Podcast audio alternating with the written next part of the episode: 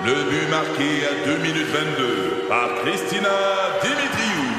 Avec l'aide de Sebastiano Brunet, Lucie Beaulieu, Tarek Malki, Jenny Agostino, Edith Chen, Emmanuel Jean-Pierre. Au hockey, comme en immobilier, pour réussir, ça prend toute une équipe. Et avec vos 5000 courtiers Remax, la force du réseau roule pour vous. Remax est heureuse de s'associer à Martin McGuire et Danny Dubé pour vous présenter le tout nouveau balado Bon Match. C'est 23. Le résumé de l'actualité sportive. Les amateurs de sport. Les Bruins de Boston ont décidé de congédier leur entraîneur Bruce Cassidy. Là, je vous rappelle que les Bruins cette saison, c'est une saison de 107 points, 51 victoires, 26 défaites et 6 défaites en bris d'égalité. Se sont inclinés en 7 matchs au premier tour face aux Hurricanes de la Caroline. C'est une sixième saison pour, c'était une sixième saison pour Cassidy à la barre de l'équipe. Un bilan de 245 victoires, 108 défaites et 46 défaites en bris d'égalité. Encore un an son contrat, on parle de 3 millions de dollars. C'est quand même surprenant, sauf que il y a peut-être un grand virage qui s'installe du côté des Bruins de Boston. Point d'interrogation, point d'interrogation pour Patrice Bergeron. Brad Marchand, blessure jusqu'au mois de novembre, décembre facilement. Euh, McAvoy est blessé à long terme. Grizzly est blessé. Riley est blessé. Donc, on a décidé de, de congédier Bruce Cassidy. C'est une grosse nouvelle, honnêtement. Très surprenante nouvelle. Et là, on s'est dit, on va prendre quelqu'un qui, qui le connaît bien, mais en même temps, euh, qui a été surpris, j'en suis convaincu, lorsqu'il a appris cette nouvelle. C'est Stéphane White qui est avec nous. Salut Stéphane. Salut Jérémy. Hey Stéphane, euh, honnêtement, t'attendais-tu à voir Bruce Cassidy être congédié? Wow, quelle bombe, quelle bombe. Écoute, euh, euh, Butch, de son surnom, écoute, c'est un de mes, bons amis. On a vécu ensemble, on a resté ensemble dans le temps des, des Blackhawks de Chicago dans les premières années. C'est, on est devenu, c'est devenu un, un de mes bons amis. Mais c'est une bombe, mais je suis pas surpris. Je sais de, je, je savais que c'était pas l'amour entre euh, entre euh, Bruce et, Cam Neely. Et puis euh, Cam Neely, mais on sait tous que c'est un gars qui est très difficile à travailler avec. Il est rarement satisfait. Et puis vous pouvez en parler à, à Claude Julien. et puis écoute, maintenant il reste que ça n'a aucun bon sens. il y a tout, tout un pendant les six saisons, il a fait tout un job avec les Bruins. C'est il y, a, même des saisons qu'on disait tout le temps, wow, ils ont eu une meilleure saison de ce qu'on attendait. Et puis, euh, honnêtement, là, euh, ça n'a aucun bon sens. Ça n'a aucun bon sens. Et puis, à quelque part, je viens de texter à, Butch, et puis euh, j'ai pas eu de, de rappel, de, retour encore, mais en gros, ce que j'ai dit, c'est que premièrement que c'est ça n'a aucun bon sens. Et puis que j'ai dit la bonne, le bon côté de ça, c'est que quand tu vas avoir un job ou est-ce que tu vas être beaucoup plus apprécié qu'il l'était. Oui, en quelque part, en quelque part, est-ce qu'il faudra commencer à regarder du côté de Cam Neely? C'est peut-être lui un peu le problème aussi dans tout ça, là. Ah. Cam Neely, euh, euh, il, est, le roi à Boston. C'est Dieu le Père, donc euh, il peut faire tout ce qu'il veut. Et puis, mais sauf que, écoute, c'est très, très surprenant. Et puis, écoute, quand, euh, tu viens de dire sa, fiche, là, il, il, gagne deux, deux, deux games sur trois depuis qu'il est entraîneur-chef dans la Ligue nationale. Puis c'est passé, c'est euh, ça n'a aucun bon sens. Mais le bon côté, comme je viens de dire, le bon côté, c'est que Bruce, il reste encore un année de contrat. Et puis, il va avoir le loisir de choisir où ce qu'il va aller. Puis ça va être quelqu'un qui, ça va être une organisation qui vont l'apprécier à sa juste valeur. Mais mais écoute, c'est ça n'a aucun bon sens. En tout cas, il va avoir du choix. Winnipeg, Vegas, Dallas, Détroit, Philadelphie sont tous des places où on cherche un entraîneur. Stéphane? Oui, puis il reste, il reste une année de contrat, euh, Jérémy. Donc, il peut attendre. Tu sais, si c'est pas quelque chose qui fait son affaire l'année prochaine, il a le loisir d'attendre une autre saison. Mais je peux te dire une affaire, c'est que c'est quand même encore un jeune entraîneur qui a tout le temps gagné ce qui est allé. Euh, moi, je le connais très, très, très bien. C'est un gagnant c'est une bonne personne. Et puis, euh, pour moi, il reste que je suis à moitié surpris et à moitié pas surpris à cause que de, la, relation qu'il avait avec euh, Cam Neely, qui était pas au beau fixe. Et puis, on a vu les commentaires après la saison de Cam Neely, ce qui disait, bon, ben, euh, tout le monde va évaluer le coach inclus. Donc, en partant, là, on, avait des, très bons indices, mais écoute, je suis pas inquiète pour euh, mon chum euh, Bruce et puis il va rebondir. Mais euh, grosse nouvelle à Boston. Écoute, Stéphane, je te remercie d'avoir pris du temps aussi rapidement pour nous. C'est vraiment apprécié. Puis on te souhaite une bonne soirée, Stéphane. Merci beaucoup. Merci, au revoir.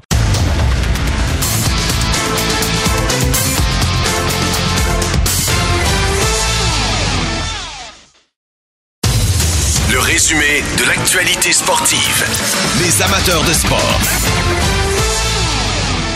Le Rocket de Laval revient de Springfield avec euh, l'égalité 1 à 1 dans la série. C'est ce qu'on voulait parce que là, on a une série 3 de 5 avec trois matchs à domicile pour le Rocket. Pour nous en parler, il est à la description de ces matchs du côté d'RDS. Stéphane Leroux est avec nous. Salut Stéphane. Salut Jérémy, ça va bien? Ben ça va super bien. Honnêtement, c'est un, c'est un quasi scénario de rêve pour le Rocket. T'as trois matchs à domicile, c'est égalité après que t'as quitté euh, Springfield. Écoute, ça va quand même bien pour le Rocket là. Ben oui, puis je pense qu'on a semé un doute. C'est ce qu'on a réussi à faire aussi en fin de semaine, au-delà du fait que c'est une victoire, une défaite, comme tu viens de le dire. On a semé un doute, je pense, dans la tête de, cette équipe-là qui n'avait pas perdu, faut-il le rappeler, à ses six premiers matchs avant de jouer contre le Rocket. Euh, le match de samedi, euh, Springfield a gagné 2 à 1, mais le Rocket menait 1 à 0, restait trois minutes à écouler en troisième période. C'est une équipe qui avait marqué en moyenne cinq buts par match depuis le début des séries. Jamais on les avait tenus en bas de quatre buts là, leurs six premiers matchs dans les deux premières rondes. Et là, ben, ça a changé. Le, Rocket a été peut-être un peu malchanceux en fin de match euh, samedi. Euh, le, but égalisateur a dévié là, sur le défenseur Belpedio. Puis après ça, ben, en prolongation, ben, c'est Springfield qui a gagné, mais on a bien rebondi dimanche. Puis j'ai envie de dire d'une certaine façon, merci à Drew Bannister, l'entraîneur de Springfield, qui a eu la, la bonne idée d'amener Charlie Lindgren devant le filet pour le match numéro 2, alors que son gardien numéro 1, Joel Hofer, écoute bien ça, il était à 1,36 de moyenne en série, 5 victoires, aucune défaite, taux d'efficacité de 965. Mais lui a décidé qu'on va faire une petite alternance parce qu'on a fait ça toute l'année, puis il a ramené Lindgren. Lindgren a donné, je pense, deux, on va dire un cadeau et demi, là, mais euh, tout près de deux cadeaux sur les quatre buts du, du Rocket.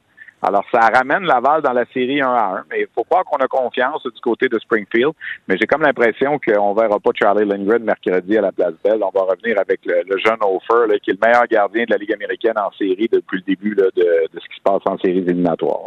Sauf qu'il y a eu des blessures du côté du Rocket. Il y a Cédric Paquette qui a été blessé, Gabriel Bourque également. Euh, est-ce qu'on a des mises à jour? Est-ce qu'ils seront capables d'être là pour le prochain match? Aujourd'hui, c'était congé. On a donné congé à tout le monde. L'équipe est revenue de Springfield après le match de dimanche. Aujourd'hui, c'était congé pour tout le monde. Alors demain, j'ai l'impression qu'on va avoir des mises à jour. Dans le cas de Paquette, il avait quand même participé à, à la période d'échauffement avant le match de dimanche. Dans le cas de Bourque, ben, il a quitté, euh, on pense, après qu'il ait été frappé là, par Dakota Joshua en deuxième période. On a vu une séquence là, où il l'a frappé solidement, puis il n'est pas revenu au jeu en troisième période. Alors, ces deux cas euh, douteux. Puis c'est deux gars importants. C'est deux vétérans pour le, Rocket. On sait que dans la Ligue américaine, tu as le droit d'avoir cinq vétérans en uniforme. Là. Ben, c'en est deux, ça, Paquette puis Bourque. les deux, surtout Bourque, là, en désavantage numérique, c'est un élément très important. Euh, faudra voir là, si jamais ils sont pas en mesure d'être là euh, mercredi, vers qui on va se retourner un bonhomme comme Devante Smith-Pelly qui, a joué trois matchs en série jusqu'ici et qu'on n'a pas vu là, dans les derniers matchs. Est-ce qu'on va être tenté de donner une chance au jeune Joshua Roy qui arrive du Phoenix de Sherbrooke, qui s'est entraîné sur un cinquième trio euh, lors des, entraînements à Springfield? Alors, c'est des décisions qu'on va prendre. Je ne sais pas si on va avoir la réponse à ça demain ou si ça va aller à mercredi. Mais d'abord, je pense que la première chose, c'est d'espérer que Paquette et Bourque soient en mesure d'aider le Rocket parce que surtout, surtout un gars comme Bourque en désavantage numérique, le nombre de tirs qui bloque, puis tout ça, c'est un élément qui est très important. Tu, tu regardes les statistiques, il y a juste un but depuis le début des séries. C'était le but quand même qui a éliminé le Syracuse en première ronde, mais il reste qu'il fait beaucoup d'autres choses sur la patinoire, Gabriel Bourque, qui paraissent pas nécessairement dans les statistiques. Stéphane, je veux que tu prennes quelques instants pour euh, euh, informer nos auditeurs parce que tout le monde se pose la question avec Caden Primo. Comment il, comment il se comporte? Est-ce que ça va bien? Quelle est la performance? Comment tu évalues la performance de Caden Primo? Il est excellent. Il est excellent. Il est en confiance. Il est calme. Il, ne se laisse pas déranger. On a vu dans les deux premiers matchs, là, notamment Will Bitton. Il n'a pas été le seul. Je t'ai parlé de Dakota Joshua aussi. Là. On tente de le déranger. Il n'y a pas un coup de sifflet là, où il n'y a pas un arrêt où on vient pas freiner dans la peinture bleue, comme on dit. Là. Puis même des fois, on va même un petit peu au-delà de la limite. Puis euh, Primo s'en est plein d'ailleurs aux officiels dans le match de dimanche. Puis on a vu euh, les, joueurs du Rocket aussi s'en plaindre, le Teasdale puis Belleville. Faut qu'on protège Primo comme il faut parce qu'on le sait là, du côté de Springfield que Primo, c'est, le gars présentement là, du côté du Rocket. Il est à 1,92 de moyenne depuis le début des séries. Il a perdu euh, seulement que deux matchs. Un, un de ces, de, ces matchs-là, l'a perdu en prolongation après avoir été excellent. il a fait face à 39 tirs dans la défaite de samedi, puis il a fait face à 34 tirs dans la victoire de dimanche. Puis euh, il, il, il, est en pleine possession de ses moyens en ce moment. là. C'est un gardien qui est complètement différent que ce qu'on a vu avec le Canadien lors des rappels qu'il a eu dans le cours de saison. Et peut-être un mot sur Raphaël Harvey-Pinard. Enfin, il a marqué un premier but. Ça va lui faire du bien?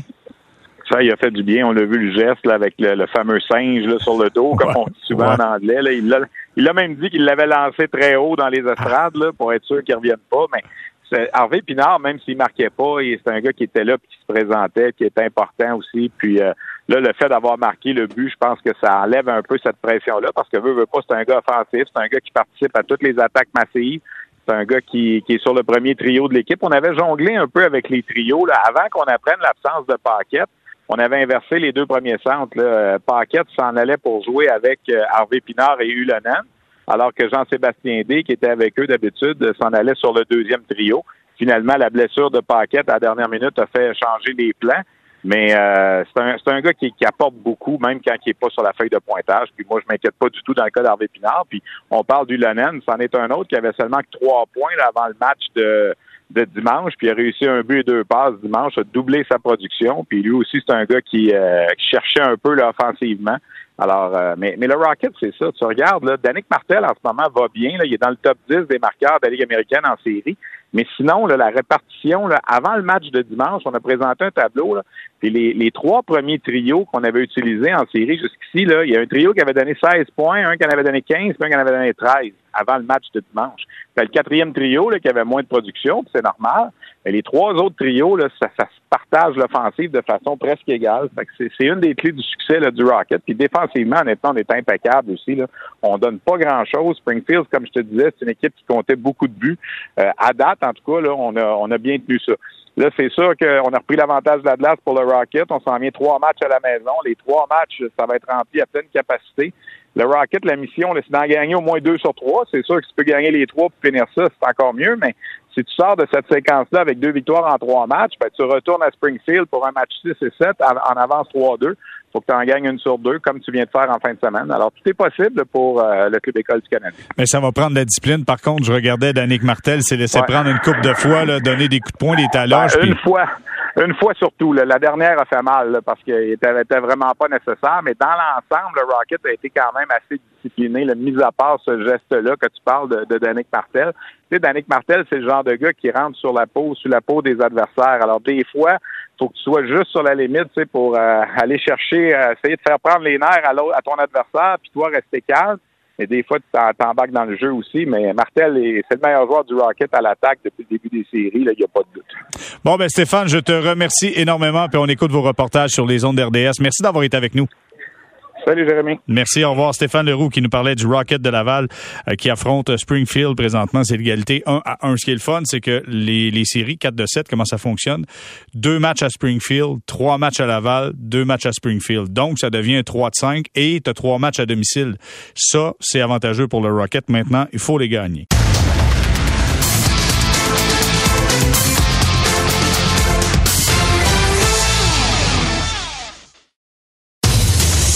Résumé de l'actualité sportive. Les amateurs de sport. Les Alouettes de Montréal ont joué leur dernier match préparatoire. C'est une belle victoire face aux Rouges et Noirs d'Ottawa. On est revenu dans la dernière portion euh, du match. Mais la grande question, c'est qu'est-ce qu'on va faire de Vernon Adams? On a fait les dernières coupures. Vernon est toujours là parce que c'est le quart partant. Mais Quan Bray, un receveur de passe, un gars qui était quand même, écoute, quand même assez jeune dans l'organisation deux saisons, mais avait connu de, quand même du succès. Eh bien, lui a été libéré par l'équipe. Qu'est-ce qui se passe avec la formation des Alouettes? On en parle avec Bruno Eppel qui est avec nous. Salut Bruno! Salut Jérémy. Bruno, mon cher ami, euh, ça a l'air de quoi ce club-là? Là? On a fini on a fini notre pick-up, j'utilise le terme en anglais. On a fait notre alignement final. C'est un bon club, ça? Écoute, moi, je suis allé à la pratique euh, aujourd'hui, l'occasion de jaser avec Danny Machucha, avec un paquet de, monde qui est sur les lignes de côté. Puis j'ai surtout eu l'occasion de regarder la pratique. Puis quand tu te mets à regarder position par position, suis obligé de te dire qu'on a un bon club. C'est évident qu'il y a du talent. je te dirais que ça ajoute de la pression à Carrie Jones et à Vernon Adams de faire produire cette équipe-là, parce que quand tu tu regardes l'ensemble, la position de receveur de passe, euh, euh, si tu es capable de retrancher un gars comme Quan Bray, ça veut dire que tu es très talentueux à la position de receveur de passe. La ligne offensive, on le sait, on a perdu Tony Washington, mais sinon, tout le monde est de retour. C'est une ligne qui était quand même solide l'an passé. Le porteur de ballon, ben, c'est le meilleur de la ligue, William Standback. Manque un peu de profondeur derrière lui, mais sinon, c'est très bien à cette position-là. Euh, et là, tu tombes dans la défensive dans laquelle j'ai aucune inquiétude. Moi, je pense qu'on va avoir encore une ligne défensive qui va dominer, euh, qui va réaliser beaucoup de sacs, qui va faire beaucoup de jeux. La position de secondaire, on sait pas, euh, on sait pas amenuie. Euh, Patrick Levels est parti, mais je te dirais que Pickett, à mon avis, va être un très bon remplaçant. Dans la tertiaire, il y a eu quelques mouvements, mais en bout de ligne, euh, ça devrait être quand même pas si pire. Quand tu regardes l'ensemble de tout ça, puis les unités spéciales, on a deux très bons batteurs. Euh, il faut que les corps produisent. Il faut que Vernon Adams euh, soit à la hauteur de cette équipe-là parce qu'il y a du talent autour de lui. Ça, c'est sûr. OK. Est-ce qu'il est capable de faire ça, mon cher ami Bruno? Ben, je ne sais pas s'il va être capable de le faire. Il y a eu une bonne pratique, je vais te le dire, là, mais là, les bonnes pratiques, si on en a soupé, toi puis moi, là, c'est assez les bonnes pratiques. Si on veut voir des bons matchs de Vernon Adams, on veut le voir protéger le ballon. J'étais rassuré de voir cette pratique-là parce qu'il a été excellent là, aujourd'hui. Il a lancé des passes précises, il n'a pas lancé dans le trafic, euh, il, a, il a fait les bonnes lectures la plupart du temps, mais ça reste une pratique, ça reste la première pratique d'une semaine courte, puis on s'en va euh, à Calgary. Et là, ce bonhomme-là a beaucoup de pression parce que de l'autre côté, ben pas de l'autre côté, mais derrière lui, il y a un gars qui s'appelle Trevor Harris qui lui aussi fait très bien. Puis euh, on a beau lui donner des votes de confiance à Vernon Adams, il aurait pu faciliter la tâche à ses entraîneurs. Là. Il aurait pu faciliter la, tâche à Carrie Jones dans, après le match à la conférence de presse en connaissant un match à la hauteur de son talent. Il l'a pas fait. Puis là, malheureusement, ben tout est en train de me poser ces questions-là, puis tout le monde pose ces questions-là au, à l'entraîneur-chef des Alouettes, puis tout le monde pose ces questions-là à Vernon Adams, puis ça ajoute beaucoup de pression sur lui. OK. Moi, je veux savoir une chose. Euh, tu étais à l'entraînement aujourd'hui. Est-ce que William Sandbach était là? William Sandbach était là. Il était en pleine forme de ce que je voyais. Il avait même réalisé une course à un certain moment donné là, où j'ai vu une explosion. Puis tu sais, on le connaît, c'était un gros bonhomme, mais extrêmement rapide une fois parti. Il a été comme ça. Il faut dire, il est frais et dispo. Il, mais il il y a une blessure, je pense que c'est au, aux jambes, là, pas été dans les détails trop du côté des Alouettes. Je pense qu'on a pas, on a une blessure à la jambe, mais là, moi, je l'ai trouvé à l'aise. Le seul problème que j'ai avec ça, c'est qu'il n'a pas pratiqué du camp parce qu'il était blessé, puis on s'en va avec lui et pratiquement rien derrière lui. Tu sais, j'ai rien contre Ankoui, là, mais ça peut pas être lui qui va être notre, corps, notre porteur de ballon partant si euh, William Sandbach se blesse. Fait que là, et j'en parlais avec Danny Machocha euh, aujourd'hui, puis il disait, il est conscient de ça. Là. Il nous manque un porteur de ballon américain dans cette équipe-là qui est capable de remplacer William Stanback à se donner une blessure, comme on l'a déjà vu avec Jeremiah Johnson il y a quelques années. On avait un très bon deuxième. Puis quand William Stanback se blessait, ben, c'est drôle, mais on perdait pas vraiment beaucoup avec Jeremiah euh, Johnson qui arrivait en relève et qui était très bon. On n'a pas ce joueur-là présentement du côté des Alouettes. Puis on sait, on est une équipe qui veut courir avec le ballon. On veut imposer notre loi au sol. Et ça, ça veut dire beaucoup, beaucoup de courses pour William Sandbach. Ça veut dire possiblement des blessures faut qu'on trouve quelqu'un pour être là pour le remplacer à une blessure. Parce que je te parle de William Standback, parce que c'est clair que ce gars-là, dans l'alignement, enlève la pression sur Vernon Adams. Il n'y a pas besoin de faire des pirouettes, il a juste besoin de donner, mm-hmm. donner le ballon. Là. Ben, c'est surtout que quand on a un gars comme lui, c'est un joueur d'exception, William Standback. Quand il est en pleine forme, là, des gars de 235 ligues qui sont capables de courir 4-3, 4-4 ou 40, il n'y en a pas bien ben dans les Canadiennes. Puis lui, il est capable de faire ça. Et ce que ça fait, ben, c'est ce qui a puni l'adversaire, première des choses, ça amenuit la défensive, ça, ça les ramollit, mais aussi ça les force à rentrer du monde dans la boîte, ça, les ça force les demi-défensifs euh, à regarder dans le champ arrière. Donc, on peut pas vraiment jouer du homme à homme parce que là, on a le dos tourné et on n'est pas là pour défendre la course. Ça enlève un paquet d'outils à la défense. Et en plus, d'après ça, tu as la fin de course-passe qu'on aime faire avec Vernon Adams parce qu'il est très mobile, qui vient très, très utile et très productive. Mais tout commence par une attaque au sol dominante du côté des Alouettes. C'est comme ça qu'on a qu'on veut bâtir notre attaque, c'est comme ça qu'on va avoir du succès en attaque. Et c'est euh, dans la mesure où c'est ça qu'on veut, mais il faut qu'on réussisse à le faire parce que Vernon Adams n'est pas capable de faire tout ça tout seul, on le voit. Là. La minute qu'il a tout ça sur ses épaules, ça devient très compliqué pour lui. Euh, je veux savoir, Tyrell Richard, premier choix au total au dernier repêchage. Dans le dernier match préparatoire a été spectaculaire, un sac du corps où on se questionne encore comment comment euh, tous les membres du corps arrière de l'équipe adverse sont restés en place. euh, ce gars-là, euh, je suis convaincu que tout le monde a vu les séquences sur vidéo. Euh, pourra pas nécessairement surprendre comme ça le corps arrière à chaque fois. On va l'attendre de pied ferme du côté des Stampeders de Calgary. Oui, puis tu sais, en ce moment, je pense que Tyler Richard, parce qu'il a manqué une bonne partie du camp d'entraînement, là, Tyler Richard ne sera pas le partant. C'est Trey Watson qui va être secondaire intérieur. Mais quand je parlais avec Danny aujourd'hui, j'ai comme fait cette remarque-là. Je dis, il est peut-être pas prêt cette année, mais euh, tu sais, dans le futur, c'est évident que ce gars-là va être un partant pour les Alouettes. Il a dit, je suis pas nécessairement d'accord avec toi, il pourrait être un partant même cette année.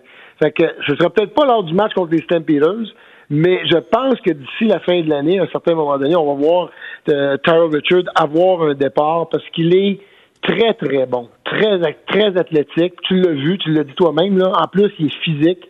Mais en attendant, moi, j'ai hâte de voir sur les unités spéciales parce qu'il avait été avec Syracuse le joueur par excellence sur les unités spéciales dans cette équipe-là. Fait que lui, là, c'est un gars qui est capable, même s'il n'est pas partant pour les Alouettes euh, contre les Stampeders, regardez-les bien, numéro 42, lorsqu'il va descendre sur un botté d'envoi, sur un botté de euh, bloqué sur un botté de dégagement ou sur une couverture, c'est un gars qui va faire des jeux, c'est garanti. Je veux savoir, est-ce que, là, je me, je me suis pratiqué à prononcer son nom, est-ce que Brock Gowenlock s'est acheté du temps.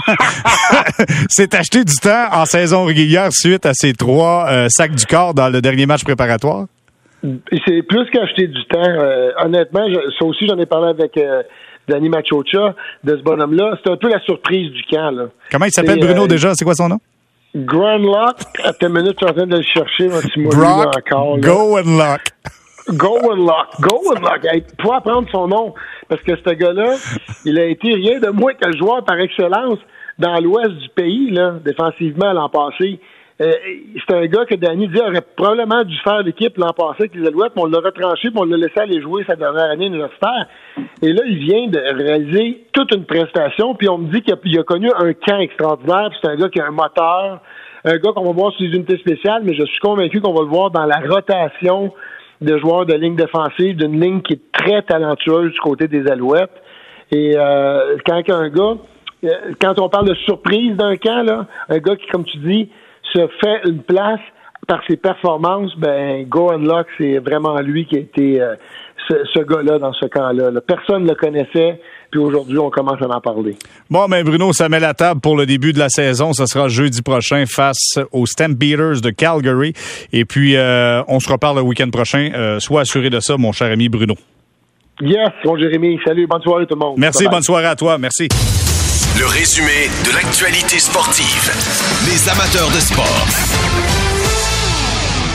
Il y a une situation qui est pas évidente du côté euh, de l'équipe canadienne de soccer en vue de la Coupe du monde du Qatar. on dit des fois c'est difficile de gérer quand ça va pas bien, mais ça semble difficile aussi de gérer quand ça va bien. Parce que là, il y a eu des, euh, des entraînements qui ont été annulés en raison de négociations entre les joueurs et Soccer Canada pour s'assurer d'avoir un cachet euh, décent en vue de la prochaine Coupe du monde. On s'est dit jamais dans 100 ans on va annuler un match parce qu'il y avait un match amical de présenter face au Panama. Eh ben c'était on a annulé le match. Il n'y a pas eu de joueurs qui se sont, euh, qui se sont pointés pour ce match-là. Mais qu'est-ce qui se passe dans cette situation-là? On en parle avec notre collègue Jérémy Filosa qui est avec nous. Salut Philo. Salut. Bon, raconte-moi, qu'est-ce qui se passe là-dedans? Pourquoi ça va pas bien de même? Là? barouette. Écoute, on a toute la soirée ou Vas-y, vas-y. Explique-nous. là.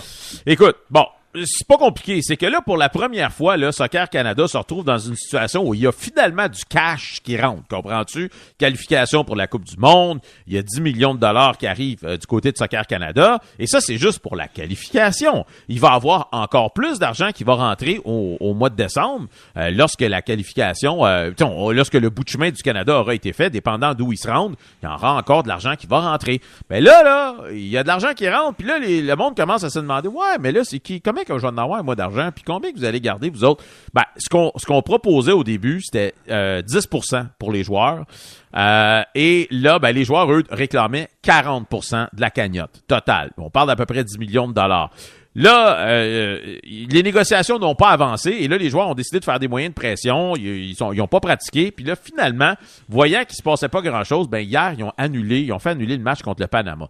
C'est une situation épouvantable parce que souvenez-vous qu'il y a une semaine de ça, c'était l'Iran qui devait venir jouer euh, à Vancouver. À cause de raisons politiques, on a annulé ce match-là. Là, à une semaine d'avis, tu arrives à convaincre le Panama de dire ben déplacez-vous, euh, venez jouer, on a besoin d'un adversaire, on a perdu notre adversaire, puis tout ça.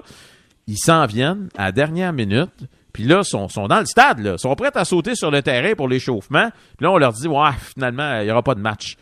Écoute, je veux dire, tu peux-tu t'imaginer les autres pays dans le monde, ils entendent ça, puis ils disent le Canada a annulé quoi? Deux matchs en l'espace de dix jours contre deux adversaires différents?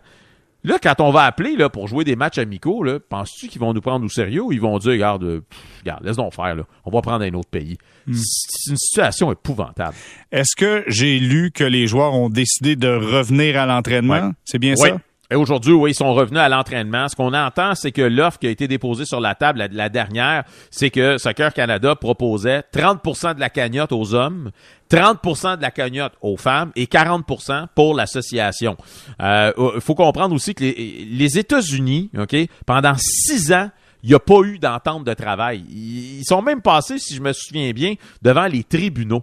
Ça a pris six ans. Ça s'est réglé il y a deux semaines, Jérémy. Mais sais-tu combien de matchs ils ont raté pendant ces six années-là? Combien? Zéro. Oh. Comprends-tu? Tu sais, ils ont continué à jouer. Peut-être que les, joueurs vont te dire, on aurait dû peut-être dû faire la grève nous autres aussi. Ça n'aurait pas traîné pendant six ans. Je ne sais pas. Mais ils n'en ont pas manqué de matchs, eux. Et, euh, et, et les États-Unis, c'est le premier pays au monde à avoir décidé que les salaires seraient équitables autant pour les hommes que pour les femmes.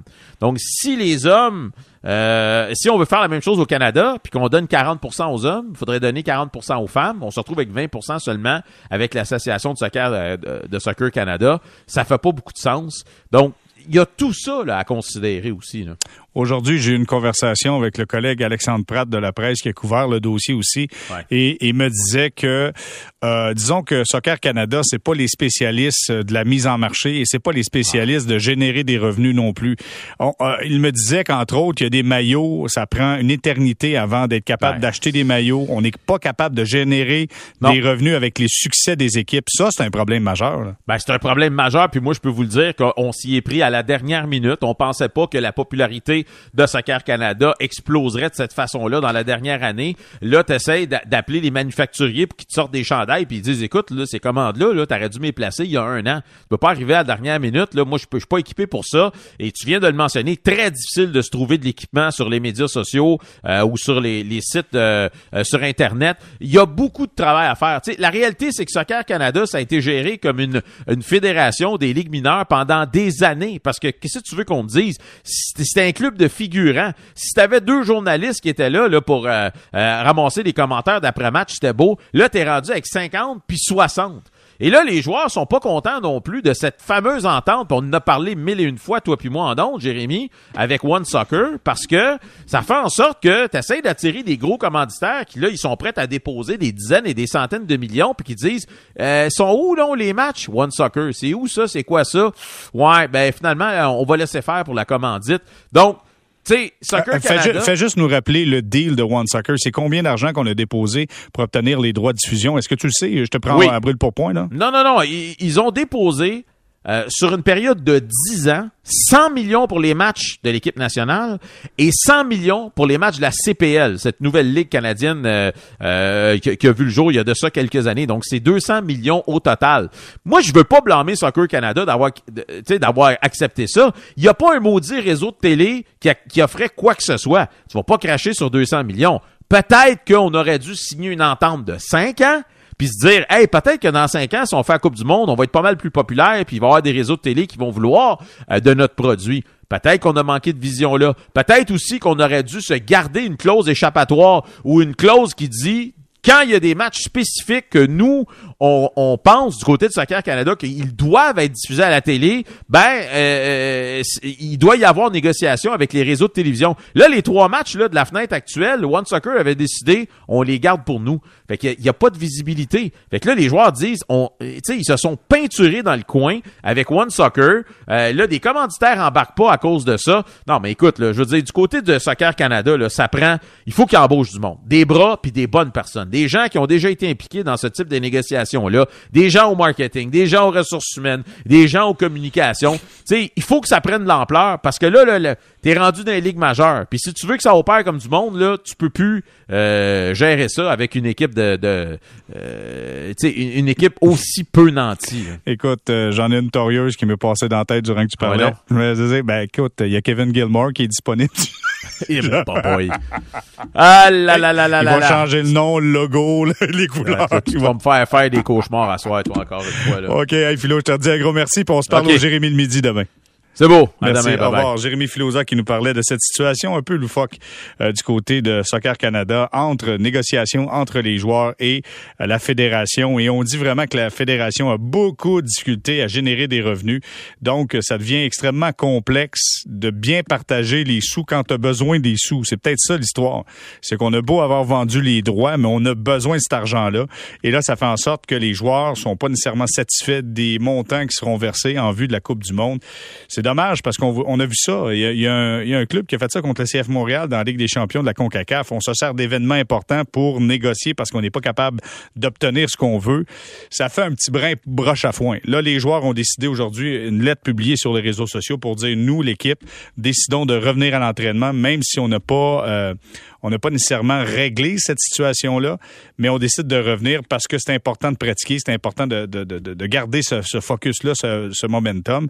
Mais clairement, il faut pas juste voir l'image de gars qui veulent plus d'argent. Il faut voir l'image peut-être d'une fédération qui a de la difficulté à, gérer, à générer des revenus. Tu gérer l'insuccès, c'est quelque chose. Trouver des solutions pour replacer tout ça. Mais gérer le succès, c'est autre chose aussi. Quand ça marche, il faut que ça marche. Il faut que tu en profites. Il faut que tu sois intelligent dans tes investissements et comment tu t'arranges pour aller chercher des revenus supplémentaires. Mais clairement, on a quelques difficultés du côté de l'Association de soccer canadienne. C'est 23.